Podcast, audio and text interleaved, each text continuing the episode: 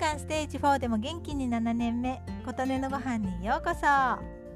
お店にたけのこが並べられる季節になりました。愛媛ではやはり東京にいた頃よりもたくさん売られています。ここはやっぱり買って茹でてみるべきと思いつつも何回かスルーしました。人生で今までたけのこを茹でたのは多分1回。どなたかからの頂き物でその時茹で方を調べながら茹でた遠い記憶しかありません。米ぬかがなくて米の研ぎ汁を使ったような気がします。その時皮をどこまで剥いてよいのか悩んだ記憶があってたけのこ茹でるのって正解がよくわからないなぁと思ったのでそれ以来自分で茹でることからは遠ざかっていました。そんな中先日朝掘り今朝掘りたてという小さめのたけのこが6本ほど入ったものを見つけました。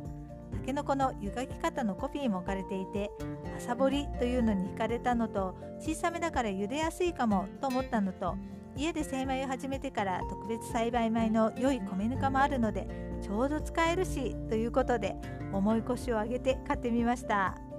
6本で小さめの普通の大きさぐらいのたけのこ1本分ぐらいという感じでした。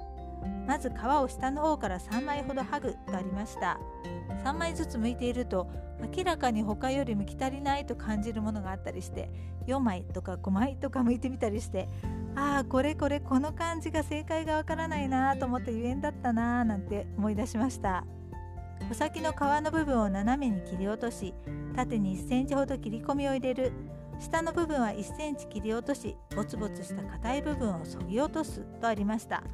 ここもボツボツした硬い部分というのがよくわからない。小さいタケノコなのでボツボツもあまりなく硬い感じもしないので軽く剥いておきました。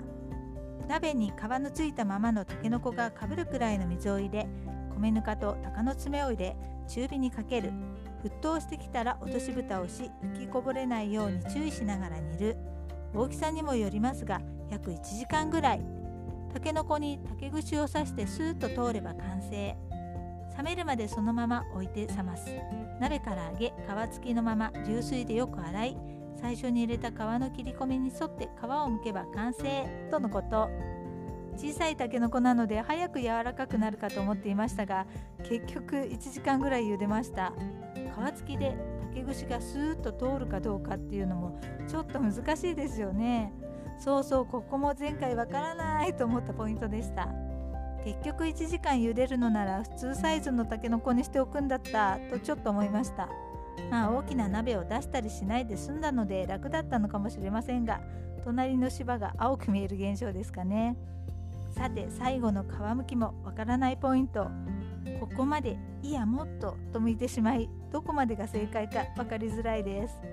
分かりづらいを連発しつつやっと茹で終わりわかめと鰹節を入れて煮物にしました。掘りたてのたけのこと思うとより一層美味しく感じました。まあ思ったより順調に茹でられました。新鮮なものが手に入るうちは年に1回ぐらいはまた茹でてみようと思いました。